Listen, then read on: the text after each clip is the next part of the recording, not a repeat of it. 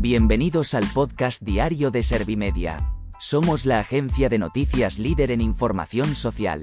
¿Te has perdido lo más importante que ha ocurrido en la jornada de hoy? A continuación te cuento en menos de un minuto los titulares más destacados de este viernes 11 de noviembre de 2022.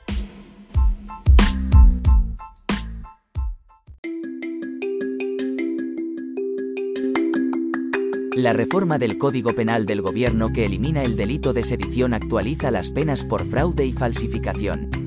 Feijóo se compromete a revertir cuanto antes la reforma del delito de sedición impulsada por el Gobierno. Los grupos de la oposición muestran su rechazo a la derogación de la sedición, mientras los partidos que apoyan la coalición del Ejecutivo muestran su apoyo a esta medida. Trabajo acepta las demandas del CERMI y mantiene en su integridad el marco de bonificaciones a la contratación de personas con discapacidad. El sector de la discapacidad muestra su satisfacción porque se mantenga el marco laboral de las personas con discapacidad.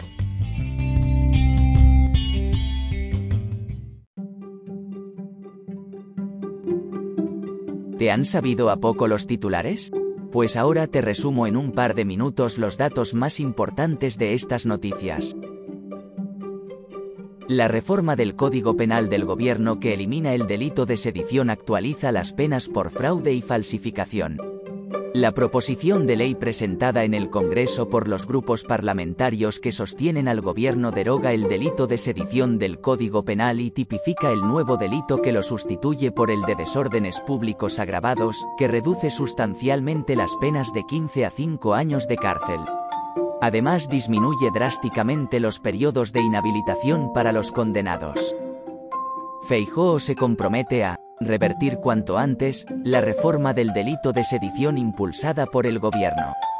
El líder del Partido Popular ha afirmado que Sánchez no tiene límites y deplora que se doblegue, una y otra vez, ante el chantaje de los independentistas, y al tiempo, ha apelado al deber moral de los miembros del PSOE para rebelarse ante esta reforma para que se posicionen los grupos de la oposición muestran su rechazo a la derogación de la sedición, mientras los partidos que apoyan la coalición del Ejecutivo muestran su apoyo a esta medida. Ciudadanos ha mostrado su indignación y afirma que esta iniciativa debería desencadenar una moción de censura del jefe de la oposición. Por su parte, Vox ha afirmado que la supresión de este delito provocará que se intente dar de nuevo un golpe de Estado. En cuanto a los grupos nacionalistas han dicho mayoritariamente que apoyarán esta proposición de ley. En cuanto a Puigdemont ha avisado de que asumir que el referéndum fue un desorden público agravado, no desjudicializa nada. Trabajo acepta las demandas del CERMI y mantiene en su integridad el marco de bonificaciones a la contratación de personas con discapacidad. La ministra de Trabajo y Economía Social ha mantenido una reunión con el Comité Español de Representantes de Personas con Discapacidad en el que se ha abordado la supresión de las bonificaciones a la contratación laboral de las personas con discapacidad que se proponía en el anteproyecto de ley que preparaba el Gobierno. En este encuentro, Yolanda Díaz ha escuchado las propuestas del sector y ha mostrado su disposición para llegar a un acuerdo para mejorar el mercado de trabajo de las personas con discapacidad.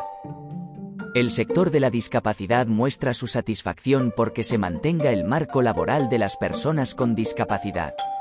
La Dirección General de Discapacidad y el Real Patronato han celebrado que se mantengan las bonificaciones a la contratación laboral de las personas con discapacidad y se han comprometido a trabajar con el sector para mejorar el mercado de trabajo de estas personas. Por su parte, desde organizaciones como COCENFE, Plena Inclusión o la Plataforma del Tercer Sector se ha valorado la importancia de mantener estas ayudas para favorecer la inclusión del colectivo.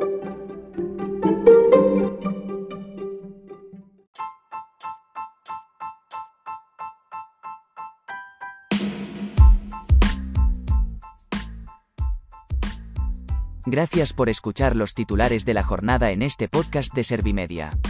Como habrás notado, soy una inteligencia artificial que está aprendiendo a contar las noticias más relevantes de cada jornada. Poco a poco iré mejorando. Gracias por confiar en mí y gracias por informarte con Servimedia.